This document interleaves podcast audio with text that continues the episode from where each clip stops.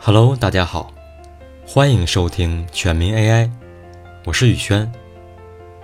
日本，一个狭长的岛国，北海道，白雪皑皑，哈着团团白气，泡着暖暖温泉，仿佛安徒生笔下的童话乐园。冲绳列岛，海风猛烈，浪花与歌声飘荡。东京。高楼林立，是潮流的发源地，是国人的购物天堂。好想去日本旅游啊！但是，好像并不会说日语。于是，上 B 站看小姐姐教日语吧，学会几句话，也没那么难。绕了这么一大圈儿，其实就想和你聊聊学日语。不是，我是说迁移学习。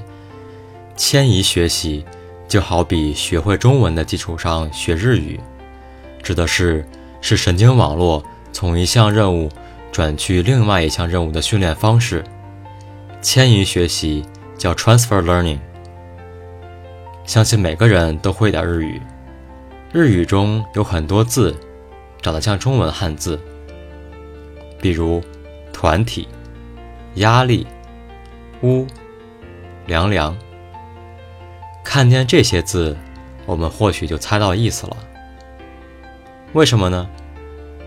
因为我们大脑中已经对中文有了深刻的理解，遇到了相似的字，就可以从中文的意思去猜它是什么含义了。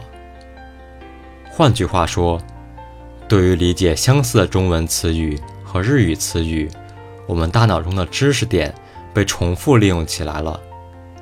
一个知识点。对应了两种语言理解。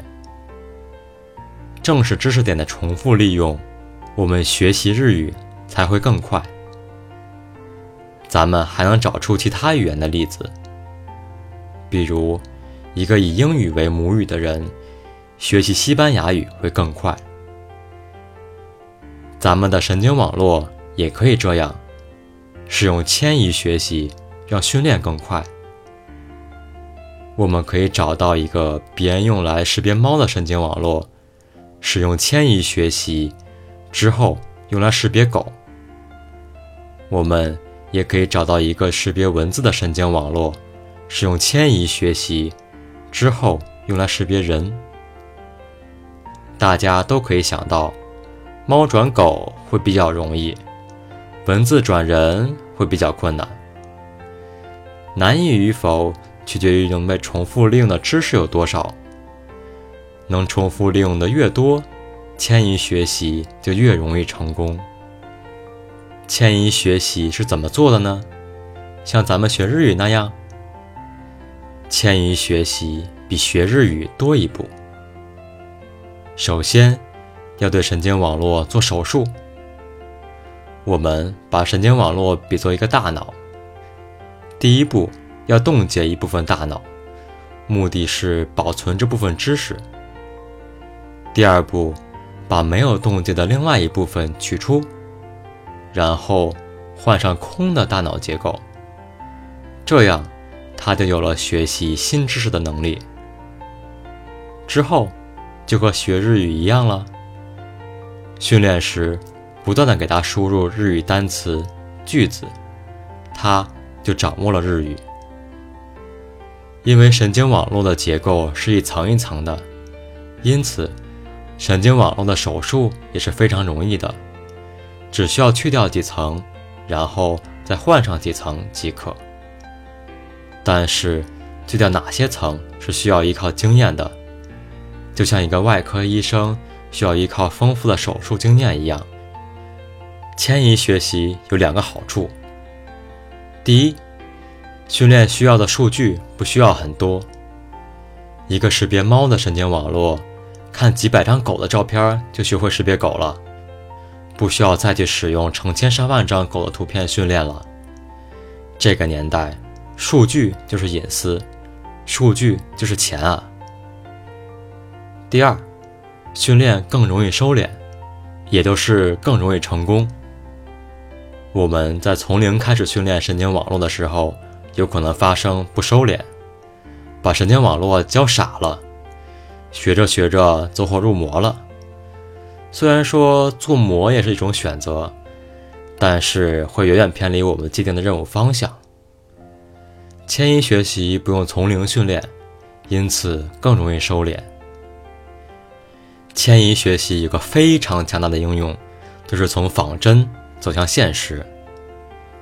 举个自动驾驶的例子，在真实世界里，数据难以收集，并且成本很高。假如咱们的自动驾驶车辆要在全国部署，那么咱们首先要在全国各地收集数据。大城市与小城市的红绿灯位置不同，黄土高原和沿海公路的路况不同，各地的天气气候又不相同。其次，时间上看，有些特殊情况难以捕捉，比如红绿灯中。黄灯的情况可能比绿灯和红灯更难以收集，大雾天气比晴天或者雨天更难收集。然而，仿真环境就不一样了。城市的路况，你想造成什么样就什么样。一个红绿灯，你想让黄灯亮多久就多久。你开心了，时时刻刻都是大雾天气。这样，你的自动驾驶车辆在仿真系统里就学会了各种知识，适应了各种环境。这时，再拿到现实世界中，用少量的数据做迁移学习，稍微训练一下就好了，经济又实惠啊。那么，仿真环境难做吗？不难啊。你以前玩过的赛车游戏。拿出来改改就行了，什么侠盗猎车手啊，什么跑跑卡丁车啊，什么极品飞车啊，哪个像真实世界就把哪个拿出来改就行了，多么经济，多么实惠。